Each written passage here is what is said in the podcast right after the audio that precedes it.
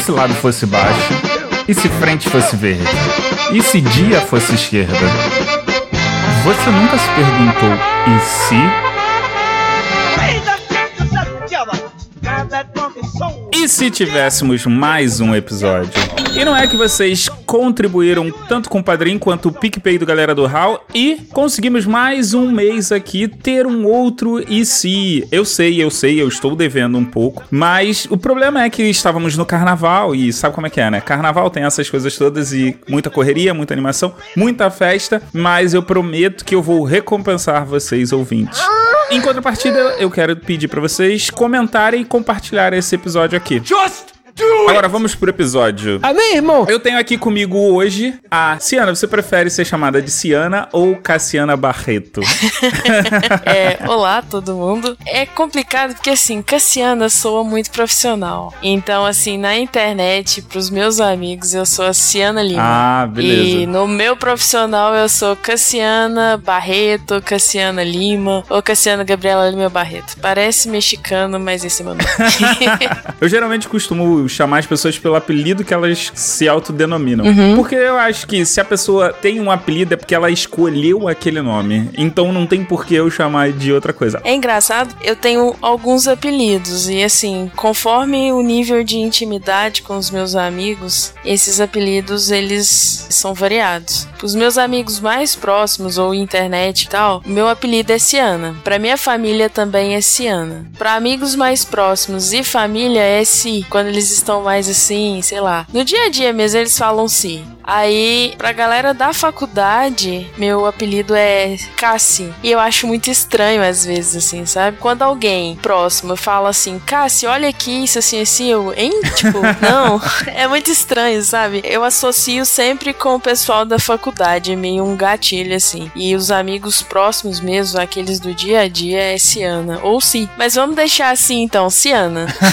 eu te entendo um pouco porque, né, eu passo por isso. Na minha família eu tenho um nome nome, no trabalho eu tenho outro nome e na internet eu tenho um nome. Eu acho que cada um me conhece pelo nome que me chama. Mas, Ciana, você vem de onde? Daquelas bem toscas, né? Eu venho dos meus pais. Tô brincando. Atualmente eu moro em Uberlândia. Uh, da internet da vida, eu venho do podcast Mileniados, um podcast legal de entretenimento. Junto com a Mari Ribeiro e o Vudo Reverso, a gente tá trazendo um pouco de informação, piada. E altas confusões nesse verão. Isso. Bem filme Sessão da Tarde, né? Uhum. Eu fiquei sabendo que você é formada em engenharia. Isso, eu fiz engenharia biomédica na Universidade Federal de Uberlândia e assim que eu terminei a engenharia biomédica, eu fiz o mestrado, também em engenharia biomédica. Engenharia biomédica, vamos falar assim de um termo bem geral para as pessoas não confundirem engenharia biomédica com biomedicina, não é a mesma coisa. Ah, mas então você é biomédica? Não, eu sou engenheira biomédica. Mas que manja dos Paranauê de biomedicina. Não, também. Também não. Não mande dos Paranauê de biomedicina. É, vamos falar assim que o engenheiro biomédico, ele é o médico dos equipamentos dos hospitais, de clínicas, laboratórios. Por quê? Ele tá ligado, uma, uma das áreas da engenharia biomédica tá ligada com a parte de gestão desses equipamentos. A gestão, nesse caso, ela vai ir desde a aquisição do equipamento no hospital, por exemplo, até o descarte desse equipamento. Então acompanha todo o ciclo de vida dele. E dentro desse ciclo de vida entra as manutenções corretivas, preventivas, as manutenções preditivas, calibrações, aferições. Essa é uma das coisas que o engenheiro biomédico faz. Ele pode fazer também próteses, órteses. As órteses são quase uma prótese. A diferença das duas é que a prótese é um membro, por exemplo, é amputado e esse membro é é substituído por um dispositivo eletrônico, mecânico, que seja. E a órtese, ela vai complementar a função de um órgão deficiente. Entendi. Um óculos é uma órtese. A prótese é um braço mecânico, por exemplo. Então, basicamente, você é a mecânica, lanterneira e pintora da medicina. É basicamente isso? Hum, É, seria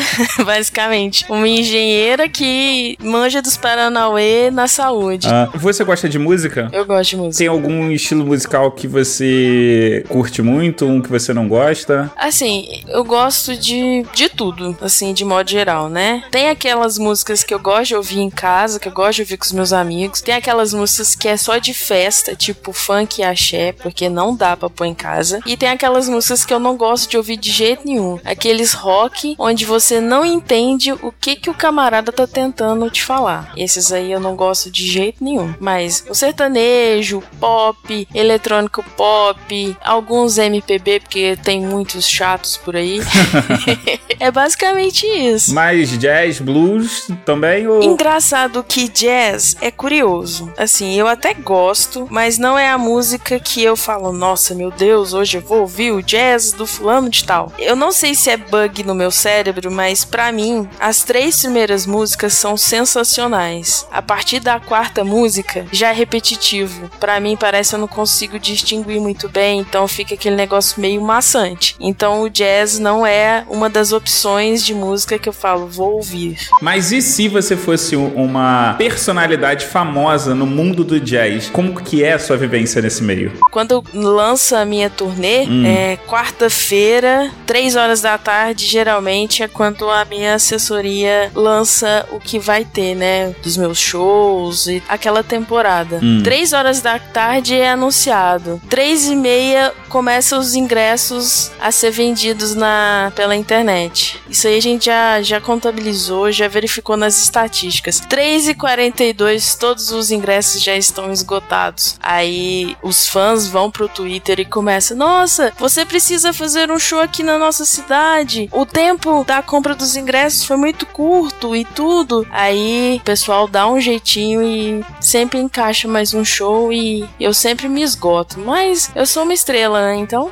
tem que aproveitar. Não, sim, eu entendo. Você atualmente tá com um turnê ou agora você tá tirando um tempo pra descansar? Então, agora eu tô terminando minhas férias, tô passando férias na casa da minha mãe, tive uns problemas que resolver aqui. Mas é na Austrália ou na Inglaterra? Tô na Austrália, tô em Sydney, Hum. tô na casa da minha mãe e logo, logo, em maio, igual eu te falei, maio eu retorno para os palcos, que é a minha vida, né? E essa próxima turnê você pretende passar por quais países? Uma turnê mundial, né? Vai ser uma turnê mundial, vai ser uma das maiores da minha carreira até hoje. É, o primeiro lugar que eu escolhi, não me pergunte por quê, eu acho que é porque eu sinto, eu gosto do pessoal, sabe? Vai ser no Brasil. Hum. Aí eu vou passar por quatro cidades. Eu vou passar por Uberlândia, vou passar por Campo Grande, Belo Horizonte e São Paulo. Agora só tem uma pergunta aqui que eu achei muito curioso. Isso é até uma coisa que recorrentemente as pessoas estão comentando sobre você. Por que, que você adora escolher é, nomes um pouco problemáticos, assim? É, o, o nome das suas músicas tem um teor é, machista, por assim dizer. Por exemplo, eu tenho aqui essa que ficou muito tempo no, na top 10 da, da Billboard, que é Mulher adora fazer mimimi, menstruação é besteira. Por que você escolhe esses nomes tão peculiares assim para suas músicas? É basicamente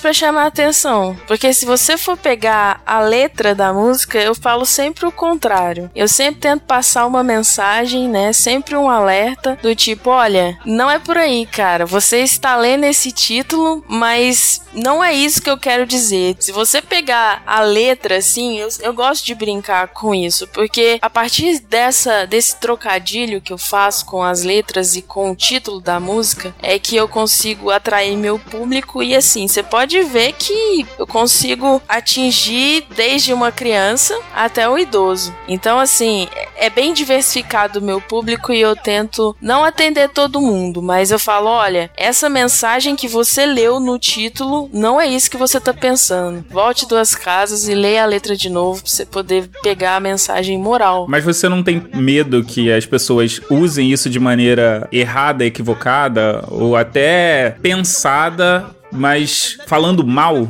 Ah, paciência, né? Eu tô bem comigo, tô bem com a minha consciência, eu tô bem com a minha moral, com os meus ideais e assim. Um anônimo tem retaliação, né? Que dirá um famoso hum. igual eu, assim, então. Verdade. Né? É, mas me explica aqui essa sua brincadeira, essa, né? Você no ano passado lançou um single cantando só death metal, que é, que é aquela coisa cultural, assim. Da onde que você teve essa ideia? Da onde que vem essa paixão? Ou isso é um hobby? O que que aconteceu? O que, que que foi que te levou a fazer esse single? Ah, foi um plot twist de carreira. foi um momento da minha carreira ano passado que eu estava me sentindo meio frustrada e tal. E eu sou movida a desafios. Aí um dia um conversa com a minha assessora, ela, Luciana, por que, que você não tenta alguma coisa diferente e tal? Falou assim: ah, mas diferente o quê? Ah, tenta o death metal aí, vai que rola. Aí eu falei, então vamos. Aí deu aquele gás de novo, a equipe toda ali empenhada e aí foi o sucesso. Não é a minha primeira opção de música, de estilo musical, mas aconteceu esse plot twist e deu super certo. Eu gosto de desafios. Achei interessante, achei um ótimo trabalho. E eu gostaria de saber quem foram as suas influências, tanto no jazz quanto nesse trabalho à parte, assim. Uh, a minha influência partiu da minha família mesmo, sabe? Para poder mexer com isso e tudo. Hum. E aí depois eu acabei conhecendo um grupo de amigos no Japão. Eles me mostraram e tudo, o som. Falei, ah, legal, vou tentar isso aconteceu há 12 anos atrás, né? Nossa. É, e desde então foi quando eu tive o primeiro contato com o jazz e falei, legal, isso aqui pode dar certo, pode funcionar e tá funcionando. E como é que você foi parar no Japão? A primeira vez que eu fui no Japão, eu tava de férias. Você já era cantora profissional? Não, não, eu era amadora, né? Eu só cantava no chuveiro e pra família no domingo. Hum. Eu ganhei uma viagem, tava tendo uma turnê de jazz no Japão. E aí eu conheci outros amigos. E lembra dos amigos que eu te falei Sim. que me influenciaram? Eles falaram: Não, Sandra, vamos lá, você vai gostar e tudo. Eu, não, gente, não quero mexer com isso, não. Não, vamos lá, você não tá fazendo nada. A gente ganhou os ingressos, a gente vai estar tá ali na frente e tal. Vamos, você não tem nada a perder. Eu, então tá, eu fui e acabei me encantando pelo jazz. E aí eles colocaram a sementinha assim, Ana, olha só, escuta essa música, escuta essa música. E eu nessas minhas idas e vindas de cantar no chuveiro. Tudo bem que o chuveiro não é o melhor lugar, porque tem um eco absurdo. Todo mundo no chuveiro canta super bem. E também não posso levar muito em consideração o apoio da família de gostar, porque a família gosta, né? Principalmente os mais próximos, tio, mãe, pai, irmão. Não, é igual falar que filho é bonito, né? Tipo, ah, meu filho é bonito. então, não pode levar muito isso em consideração. Mas aí eu comecei a observar e tal. E uma coisa que é curiosa é que desde essa época eu já gostava de áudio. Então eu comecei a gravar e a me ouvir. Hum. E aí eu comecei a pegar os meus meus áudios, colocar num programa de voz e comecei a estudar. E, nossa, aí eu falei: não, dá certo. Minha voz casou legal aqui com jazz e vou tentar e deu certo. Eu tive uns padrinhos bem legais que me apoiaram muito a iniciar essa minha carreira. Ciana, eu gostaria de te agradecer que foi ótimo. que bom. Uh, antes de mais nada, antes de terminar, eu gostaria de agradecer muito, muito, muito mesmo a Mari Ribeiro que entrou em contato com a Ciana e que tá dando toda a força e toda a moral para o IC rolar. Se o IC é possível, é porque pelo menos 50% do trabalho ela tem me ajudado a fazer. Então eu gostaria de agradecer a ela. Muito obrigado, Mari. E, Ciana, faça o seu jabá e diga mais o que você quiser. Eu gostaria de agradecer por me chamar para participar do IC. Para mim foi, foi muito bom. No início eu tava meio assim, nervosa. Nossa, o que, que é pra eu fazer, sabe? e se, hipoteticamente, você começa a pensar várias coisas. E assim, eu fiquei à vontade. Se você deixar, a gente fala aqui por sei lá quantas horas, que eu gosto de falar. Isso a gente percebe nos episódios do Mileniados, que é o podcast que eu participo com a Mari Ribeiro gostaria de agradecer a Mari Ribeiro por ter falado assim: Ana, quer gravar um IC? E eu, bora, sem saber o que que era e gostei. Muito obrigado, Mari. Vou falar um pouquinho do podcast Mileniados Eu sou a editora, é o meu bebezinho que sempre que eu edito eu passo muita raiva e estresse, mas eu adoro o resultado. Como todo editor? Exatamente.